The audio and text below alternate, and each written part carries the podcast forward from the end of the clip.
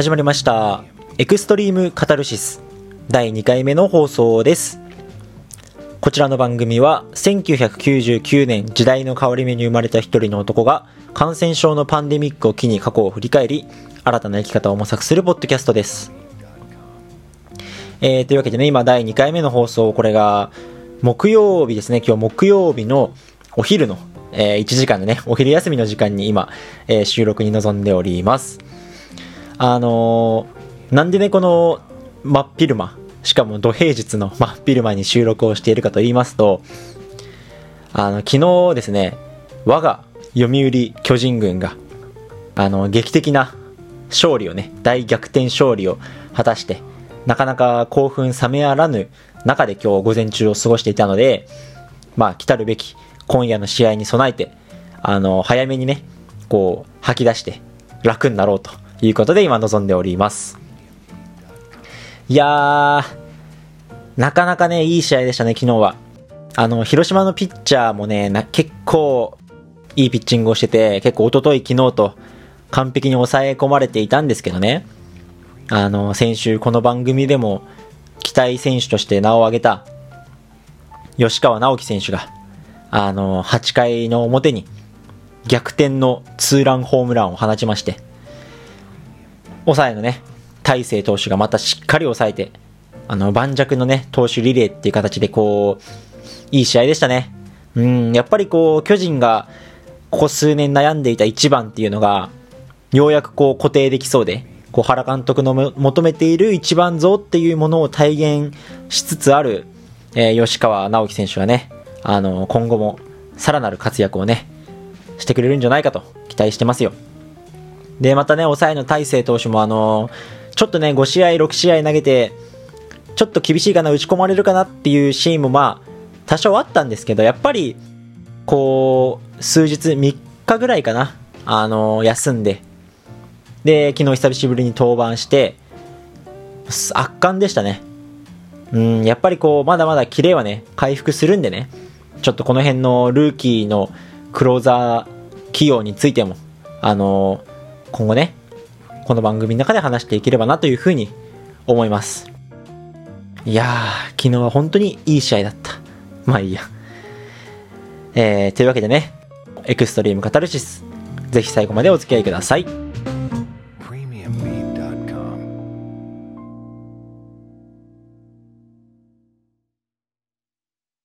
はい、エクストリームカタルシスをお送りしております。えー、というわけでね、まずちょっと何の話をしようかなっていうところなんですけど、まあ1時間しかないんでね、時間が。だまあ2、3本ちょっとお話できればなというふうに思うんですけど、あの、この間、アマゾンの配達でちょっと困ったことがありまして、えー、まあ、アマゾンね、皆さん利用されると思うんですけど、あの、アマゾンの定期便ってあるじゃないですか。で、あのまあこう、アマゾンの定期便を僕も利用していまして、あの、具体的にはこう、ペットボトルの水と、あの、炭酸水を頼んでるんですよ。こう、ペットボトルの、何 ?500ml とか 600ml ぐらいの、こう、小分けな、小分けっていうの？なんて言うんだろうな。あの、24本入りの箱ですよね。で、注文してて、で、これをこう4週間とか5週間とか、まあそれくらいの単位で、こう、定期便に登録してるんですよ。で、アマゾンってこう不在の時にこう最近置き配っていうのが結構あるじゃないですか。あの、なんだ、玄関前とか、あとは、何、自転車のカゴとか、こうなんか建物内受付とかなんかまあ、いろいろ選べて、その中で指定すると、えー、不在だった時に置いてくれるみたいな、まあそういう、あの、機能があると思うんですけど、あの、僕らのその、僕の今住んでる場所って、こうマンションがこういくつか複数あるので、こうそれをなんか制御する、制御するっていうか、統括する管理センターみたいな建物が、そのマンションとは別にあって、で、ちょっと離れたとこなんですけど、で、そこで、その、宅配便、アマゾンとか、こう、ヤマトとか郵便局とか、まあいろんな宅配便を、のその不在だった場合の荷物っていうのを一時保管してくれるっていう機能があるんですね。で、こう、もし家にいなくても、えー、その管理センターっていう場所にこう預けてもらえれば、えー、家に通知が来て、で、そこに取りに行くと、こう、受け渡しができるっていう。だその再配達がなくなって、こう、業者にとっても、消費者にとっても、こう、ウィンウィンな感じの機能なんですけど、あの、やっぱりでも、ちょっとね、距離が離れてるんで、こう、重たいものっていうのはちょっとそこには持ってってほしくないんですよね。で、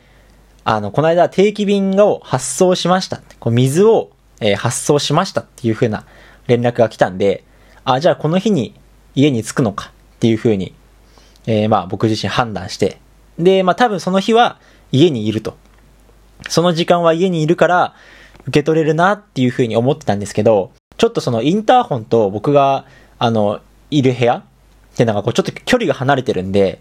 こう、もしかしたら聞こえない可能性もあったんですね。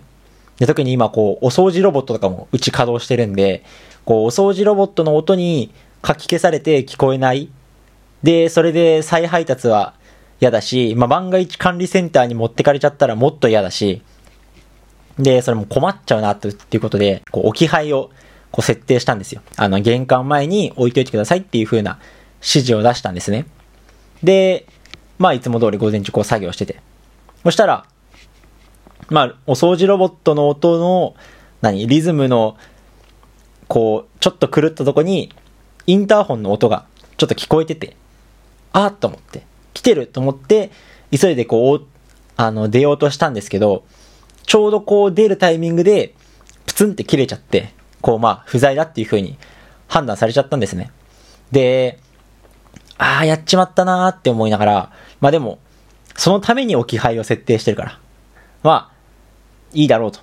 でも、その、前もね、ちょっと何回か、1回かな2回あったような気がするんですけど、置き配の設定をしても、こう、それが反映されてないみたいなことが前にありまして。で、その時は、あの、保存をしなかったのかなっていうふうに思ってたんですけど、その出れなかった時に、あれもしかしてこれ前みたいなことが起きたら嫌だなーってちょっと嫌な予感がしたんですよ。だからもう本当にその時僕が取れる手段としては、そのエントランスっていうその、何？この部屋番号を押してるところまで行って、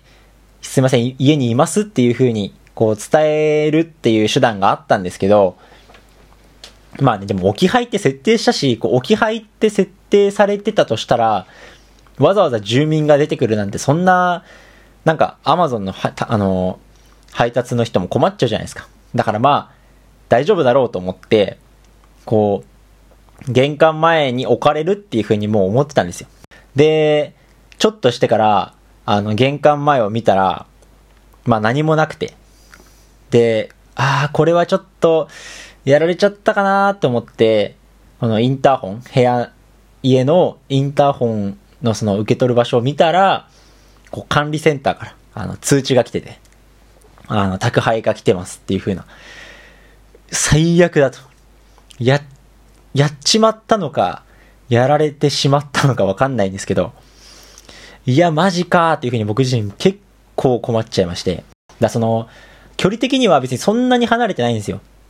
200メートルもないよね。100メートルちょっとなんですよ。だまあ別に取りに行けるっちゃ取りに行けるんですけど、やっぱりそのペットボトル、まあ 500ml だとして、が24本入ってると、もうそれだけで15キロぐらいになるのかな多分。その段ボールとか、あの容器とかの重さ考えると。で、15キロのものを、こう、百数十メートル運ぶって、結構めんどくさいですよね。それで、ちょっと落ち込みながら。で、まあ別にそれはね、あの、全然生物とか腐るもんでもないんで、まあちょっと今日はいいや っていう風な感じでいたんですよ。で、1日2日、3日ぐらい置いたかな。置いて、で、こうなんかその間、管理センターからの通知っていうのは、ずっと届いてるんですよ。っていうのも、その、ランプ、ランプがピコピコ、なんか点滅してるんですね。で、まあ、それを見て、あ、届いてるんだなっていうふうに判断したんですけど、あの、めちゃくちゃ気になるんですよ、その、ピカピカ点滅してるのが。その、既読みたいなものがないんで。だから、ずっと2日3日光り続けてる、その、光り続けてる点滅し続けているランプを見て、さすがにもう取りに行こうっていう風な気になりまして。あの、まあ、水20キロ。まあ、不可能ではないよなと思って。まあ、全然ね、不可能じゃないですよ。ただ単にめんどくさいってだけなんで。で、昨日だったかな？こう夕方、こう、意を消して、満を持して取りに行ったわけですよ。で、こう、管理センター入って、で、受話器みたいなの取って、で、こう部屋番号と名前言うと持ってきてくれるって感じなんですけど。あの、いつもは、その、管理センターのその扉？その、働いてる人がいるとこの部屋だから扉の中に、まあ、物が置かれてて、で、電話すると、えー出てきて、宅配をお願いしますって言うと、こう裏に行って裏から取ってくるみたいな、いう感じなんですけど、その時はもう、明らかに僕の頼んだであろう水、まあ、いつもの水が、そのもう、扉の外に出されてたんですね。で、あ、絶対これじゃんって思って、あの、本当申し訳ないな、3日も2日3日もこんな、何来客から見えるような場所にこう保管してもらって、本当に申し訳ないなって思ったんですけど、その僕の水の下こう重ねて置かれてたんですけど、その下も、あの、見覚えのある炭酸水だったんですよ。で、え、嘘でしょと思って。こう僕はあの正直、さっきね、水と炭酸水を定期便でお願いしてるっていう風に言ったんですけど、あの、確かに、水は、あの、置き配指定をしたんですよ。でも、まさか炭酸水も来ると思わなくて。というのも、あの、水は4週間に1回のペースで頼んでるんですね。で、炭酸水は5週間に1回のペースで頼んでるんですよ。だ普段は、あの、別々に来るんですよね。で、たまに、まあ、だから5し、何その、4と5の勾配数ですよね。のタイミングで同時に来るみたいな。そういう感じだったんですけど、あの、そこでちょっと Amazon 見たら、確かに、その、今月、その4週間と5週間が重なるタイミングだったんですよ。うわーと、マジと思って、その、で多分、その水は置き配指定したけど、炭酸水の置き配は指定しなかった。だから、管理センターにこう持ってかれちゃったっていう風な、えー感じだと思うんですけど、どうしようと思って、この、取りに来たはいいものの、その、手ぶらなんですよ、僕は。あの、まさかね、人、二箱だと思わないんで、本当に何も装備してないこの無課金の状態で、こう、取りに来てのこの子。だその出てきた、あの、対応してくれたね、スタッフの人も、え、え、二箱あるんですけど、みたいな感じになって。で、僕もね、その、誰かと、その、両親と来てるとかじゃなくて、単純に一人で来てたんで、この一人で、15キロ ?15 キロ、16キロぐらいの段ボールを、2箱、あの、家まで運ばなきゃいけなくて、うわ、困ったなと思いながらも、でももうね、別に片方ずつ受け取るわけにいかないんで、また来んのめんどくさいんで。だからまた両方、その2箱を持って、こう、家に向かったわけなんですけど。いやー、この、置き配のね、サービスめちゃくちゃ便利なんですけど、やっぱりこう、軽いものとかって、風に飛ばされるリスクとか、こう、一番怖いのはやっぱ誰かに持ってかれちゃうことじゃないですか。だからその、それがね、やっぱ怖くて、まあ、安全な国、日本とはいえね、やっぱりこう、ちょっと四角に入った場所だと、四角に入ったっていうのこの四角だと、こう、さらっと持ってかれちゃってもまあ気づかないわけじゃないですか。だからもういつも怖くて置き配なんてものは使わないようにしてたんですけど、あの、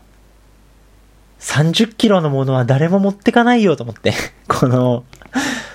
うん、やっぱ、その辺なんかちょっと、もう完全にクレーマーみたいな論理だとは思うんですけどね。いやー、ちょっとアマゾンさん、どうにかしてくださいよ。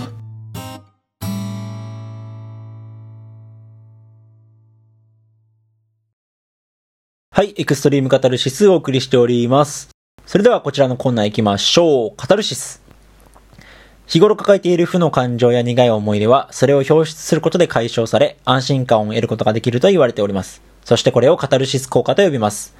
こちらのコーナーは過去の失敗エピソードを語り、それに対する自分なりのフィードバックをすることで一歩前に進み、未来を明るくしようというものです。えー記念すべき第1回目の失敗談はですね、あの、まあ、もちろん僕のね、あの、失敗談を話していこうかなって思うんですけど、あの、オープニングでもね、ちょっと野球の話をしたんですけど、こう、僕、あの、小学校の時、野球をやっていたんですね。で、こう、小学校4年生ぐらいで、こう、野球を始めて、で、小学校6年生の卒業まで、えー、こう、野球やってたんですけど、僕の失敗談はですね、あの、ピッチャーをやってたことなんですね。あの、僕はあの、左利きなんですけど、あの、野球って、この左利きっていうのが結構重要というか、まあ、貴重な存在なんですね。っていうのも、あの、ピッチャー、左ピッチャーっていうのはその、少年野球とかあんまりいないんで、こう左利きっていうのはすごい重宝されるんですよ、ピッチャーでは。でも、その野球っていうスポーツの性質上、その、ピッチャー以外の、その、8人ですよね。野手で、こう、左利きが守、左利きが守れるポジションっていうのが、あ、あの、限られてるんですね。で、具体的にはその、ファーストっていうのは、まあ、左利きが一番、ピッチャーを除いて活躍できる場所っていう風に言われてて、で、あとはまあ、外野ですよね。外野の3つは、まあ、右でも左でも関係ないっていう風な、あんまり関係ないって感じなんですけど、あの、内野のその他のキャッチャーとセカンドとサード、ショートですよね。ここは、あの、左利きには非常に、あの、不向きなポジションで、で、結構ね、プロ野球とか見てても、誰もいないですよね、やっぱり。その、左利きでキャッチャーとか、その内野を、ファースト以外の内野を守ってる人っていうのは。で、まあ、それくらい、こう、ピッチャーとしては重要なんだけど、野手としては、まあ、そんなに、まあ、ファーストは左利きの方がまあいいよねっていう風な、まあ、セオリーとしてあるんですけど。で、そんな中ね、僕の、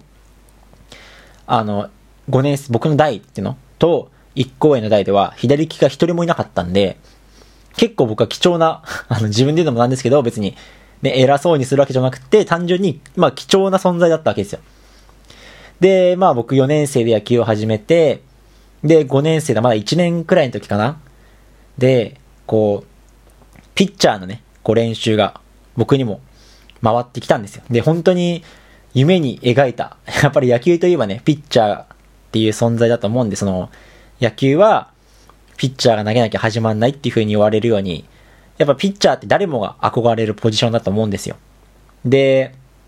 なんか普段の練習でも、キャッチボール、みんなキャッチボールをしてる中、こうピッチャーだけちょっと別で集まってピッチング練習をするみたいな。まあそういう感じで練習が動いてたんで、僕もいつかね、あの、あの場所に行きたいなっていう風に思ってたんですけど、まあある時ね、そう声がかかって、で、そこからピッチングの練習もちょっとずつちょっとずつ進めていて、でも僕はあの、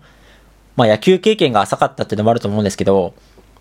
めちゃくちゃコントロール悪かったんですよ。あの、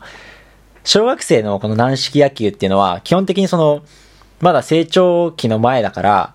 ってことで変化球がね、こう禁止されてるんですよ。だから本当にストラ、ストレートしか投げないんですけど、そのストレートが、あの、全然入らないんですよ、ストライクゾーンに。だもう本当に、なん、なんだろうな、何をすればいいのかわかんないっていうか、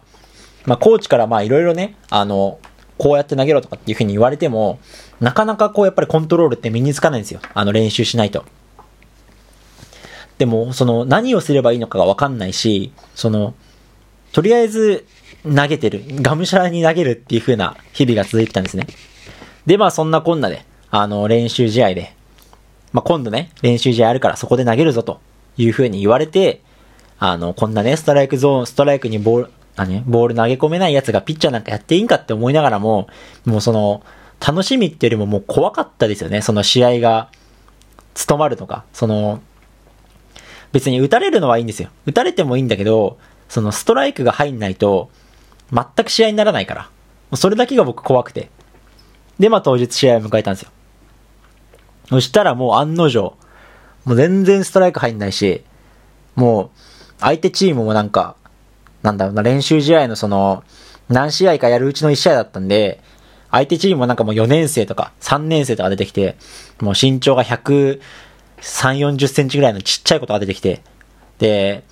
ちっちゃい子が出てくると、こう、ストライクゾーンもちっちゃくなるんで、もう余計に入んないみたいな。もうそんな悪循環で、でも本当に僕嫌で嫌で、もう早くこのマウンドから降りたいっていう風な思いがあったんですけど、まあ練習試合なんでね、別に勝ち負けとか関係ないんで、フォアボール何個出しても、あの、僕がずっとマウンドにいたんですけど、もう本当になんか、孤立状態ですよね。結構みんな内野もね、優しくこう、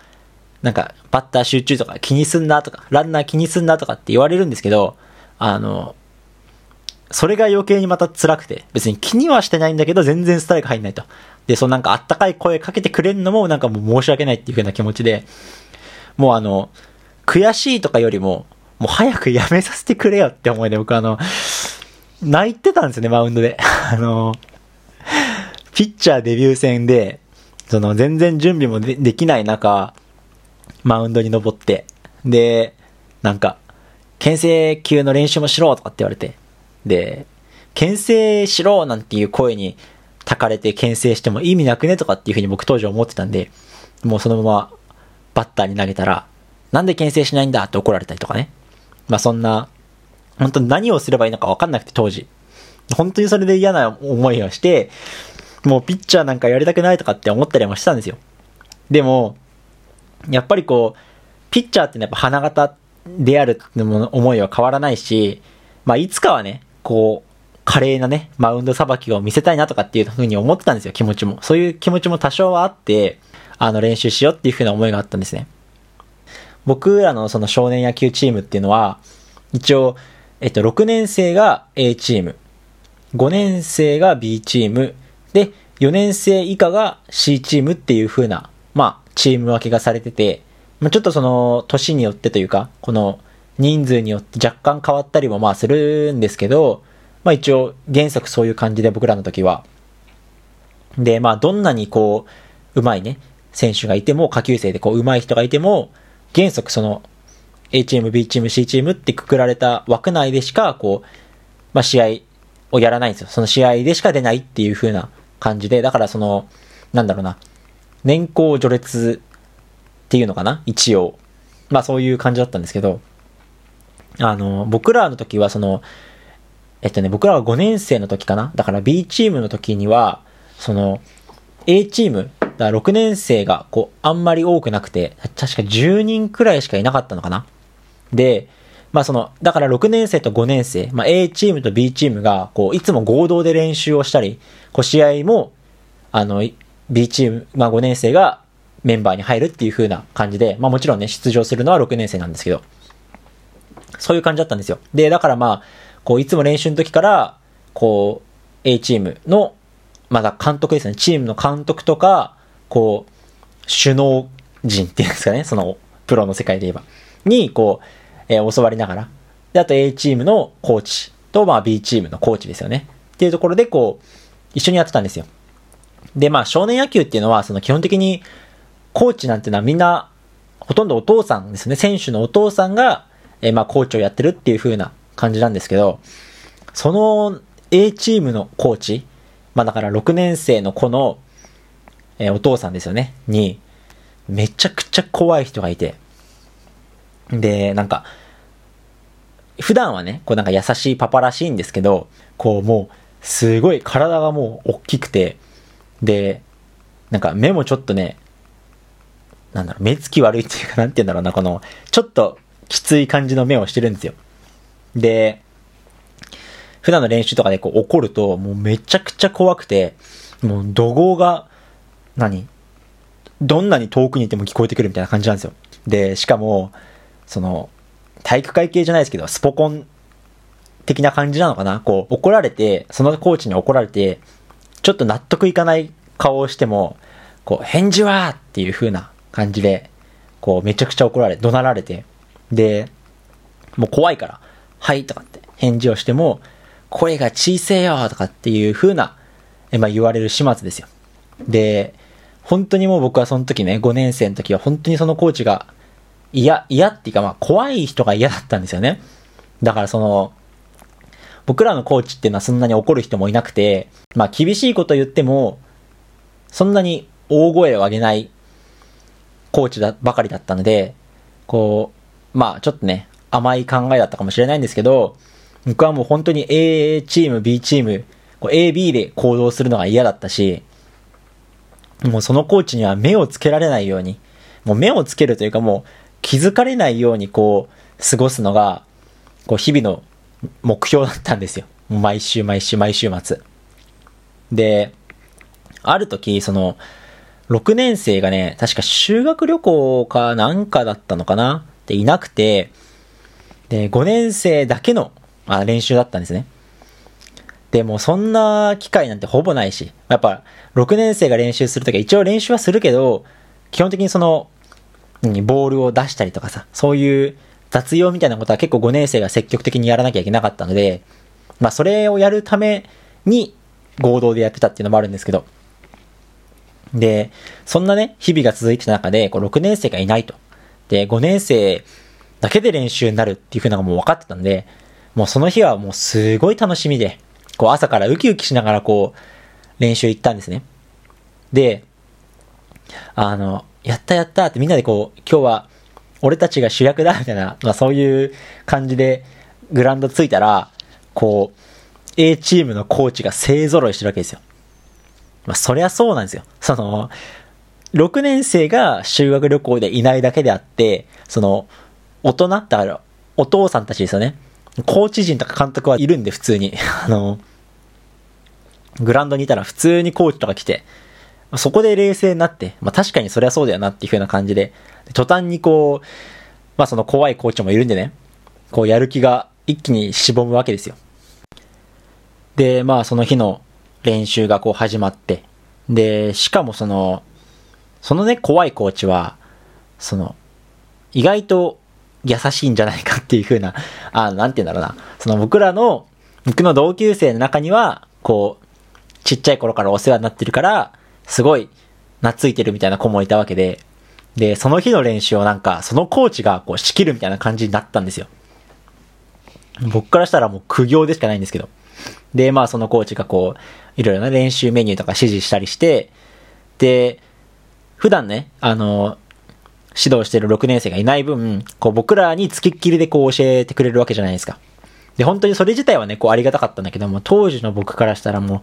ただ、何、怖すぎて、普段はこう、20人、30人の中の1人だからいいけど、もう今は十数人の中の1人だから、ちょっとこう声をかけられてしまうリスクみたいなものをこう、一人で感じてたんですよ。で、その日、あの、確か翌日だったかな？に、あの、練習試合が組まれてて、で、まあ練習後にこう軽くミーティングみたいなことをしたんですよ。まあ明日こういう感じで、のメンバーで臨むから、とりあえずここの守備につこうみたいな。で、そのミーティングの中でも、まあエンジンとか組んでやってるわけですけど、で、その怖いコーチがこう指揮を取ってたんですね。で、そのね、僕はもうそのコーチが怖すぎるあまり、こう顔とかも見れないんですよ。もう正直。でも、そのそっぽを向いてると、こう、目つけられそうだから、そのまあ目つけられてか、親にお前どこ向いてんだよとかっていう風にまあ言われちゃうじゃないですか。で、それがね、軽い注意だったとしても、もう当時の僕は本当にそれすらも嫌だったんで、もう気づかれたくないっていうぐらいな極論言ってしまうと、感じだったんで、とりあえずそのコーチの方の顔を見て、で、まあ話を聞いて、で、そのコーチの顔が、あの、こう、丸くなってる中で話してるんで、まあ、半、なんていうの、半円ぐらいかなって話してるんで、そのコーチの顔がこう移動してこっちの方を向き始めたら、ちょっと目線を下げるみたいなことをして、こう、過ごしてたんですね。で、そしたら、そのコーチがその明日ね、まあ外野は誰々と誰々で、で、内野はお前らだ、みたいな。で、ピッチャーはっていう風な言ったところで、ちょっとそのコーチの顔がこっちフィッて向いたんですよ。僕はもう、あっと思って、もう通常通りスッて目線を下げようとしたんですけど、あの、そのコーチはもう僕の方を見てきたんで、あの、完全に一瞬目が合っちゃったんですよ。で、目が合った上で僕がちょっとチッて目をそらしたんで、完全にもうバレて、それが。で、おいお前と。今、目そらしたなって。お前、ピッチャーの話をして、で、俺がお前の方を向いた瞬間、目を下げたってことは、お前はもういいんだなと。ピッチャーやりたくないっていう意思表示でいいんだよなっていう風に声をかけられてしまって。で、もう話のその内容とか、その怒られる怒られない以前に、その1対 N から その1対1、もうピアトゥーピアになってしまったことへの恐怖心の方が勝ってて、僕自身。もう、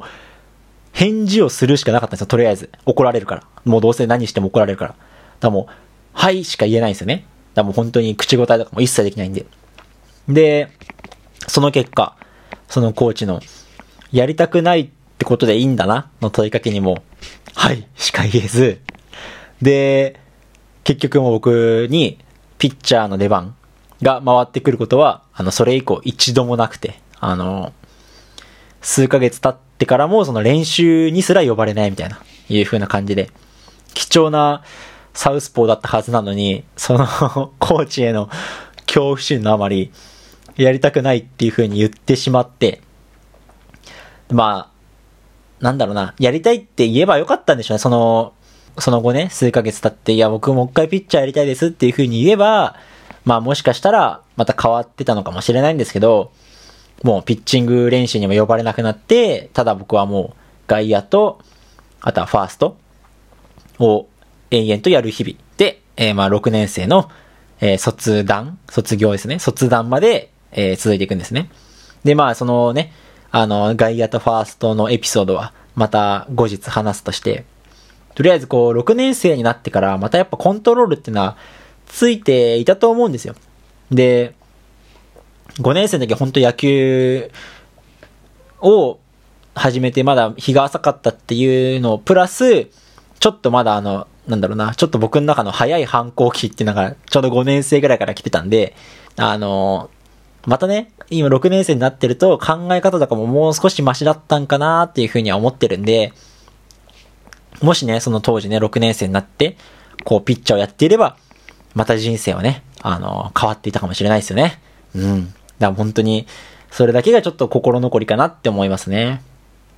まあ、ただ、その、ピッチャーをね、やる機会がね、実はもう一回だけあって、っていうのも、卒団、その卒業してね、そのスポーツ少年団を卒団するときに、あの、例年親子野球っていうイベントが一日だけあるんですよ。で、それは、その、どっかのチームと対戦するとかじゃなくて、あの、コーチとか、こう、お父さん方との対戦みたいな。こう、コーチ対選手とか。あと、もちろん5年生、4年生対6年生っていうのもあるんですけど、もちろんね、真剣対決なん真剣対決の中にも、あの、真剣勝負か。真剣勝負なんだけど、ワイワイやる雰囲気っていう感じで、あの、すっごく楽しいイベントだったんですよ。例年ね。で、中でもその卒業生対、その卒業生のお父さんとのこの親子対決っていうのがまあ目玉になってて、まずこ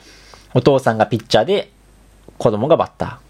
逆に子供がピッチャーでお父さんがバッターみたいなのがあって、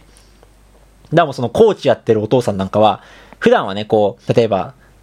佐藤コーチだったら、お父さんじゃなくて、佐藤コーチって言ったりとかね、こう、田中コーチじゃなくて、田中くんのお父さんだっても、お父さんじゃなくて田中コーチっていう風な完全なこの親子とそのコーチ選手関係っていうのは完全にこう分断されてたんで、普段はね、その一切あの親子感出てないんですけど、まあその時はやっぱり親子なんで対決して、だからもう本当にコーチ対息子の対決みたいになってすごい楽しいんですけど、でもそういう、その日だけは、この、ピッチャーをやってようがやってなかろうが、関係なく全員がマウンドに上がって、えお父さんに球を投げるみたいな、いう風な、あの、感じなんですね。だから多分、なんだろうな、そういう機会ってもうおそらく人生で一回もないと思うし、もうだからその生涯一回きりですよね。お父さんと対決するなんて。野球で。で、その時に僕あの1年以上ぶりにあのマウンドに上がって、で、父親とね、対決するんですけど、そしたら、あの3、4球投げた段階で、こう、審判のね、コーチから、あ審判のコーチがこうマスクを外して、おいお、おいおいおい、お前、いくら親親子野球とはいえね、変化球を投げるなよっていう風に言われたんですよ。で、僕自身全く変化球を投げるつもりはないし、まあそのコーチは、その、中学生にね、上がろうとしてる、えー、まあ、子供が、その少年野球では禁止されてる変化球をこう父親に向かって投げたっていう風に思って、まあ、ちょっと笑いながら変化球投げるなよっていう風にちょっと注意してきたんですけど、あの、まあ、要するに、あの、僕はあの、ストレートをまともに投げられない人間でした。